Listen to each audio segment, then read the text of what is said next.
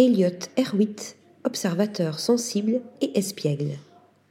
La robe blanche de Marilyn Monroe qui s'envole au-dessus d'une bouche de métro, Jackie Kennedy aux obsèques de son mari, Che Guevara et son cigare au bec, le face-à-face de Nikita Khrouchtchev et Richard Nixon, Arnold Schwarzenegger en Monsieur Muscle. Ces clichés iconiques sont l'œuvre du grand Elliot Erwitt. Le musée Mayol rend hommage à ce photographe américain d'origine russe, né à Paris en 1928 et devenu l'une des figures incontournables de l'agence Magnum.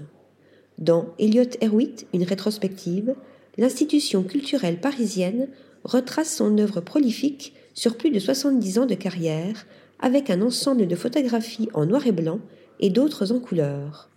Cette exposition se veut la rétrospective la plus exhaustive à ce jour du travail de ce peintre de l'intime, photojournaliste, photographe publicitaire, réalisateur et portraitiste atypique.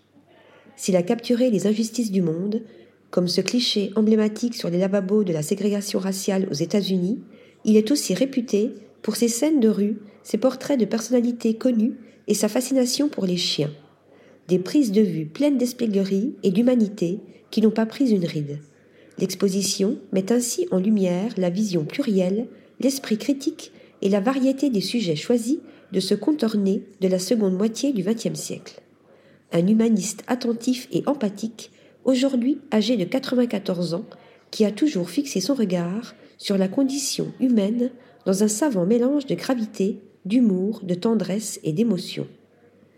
Article rédigé par Nathalie Dassa.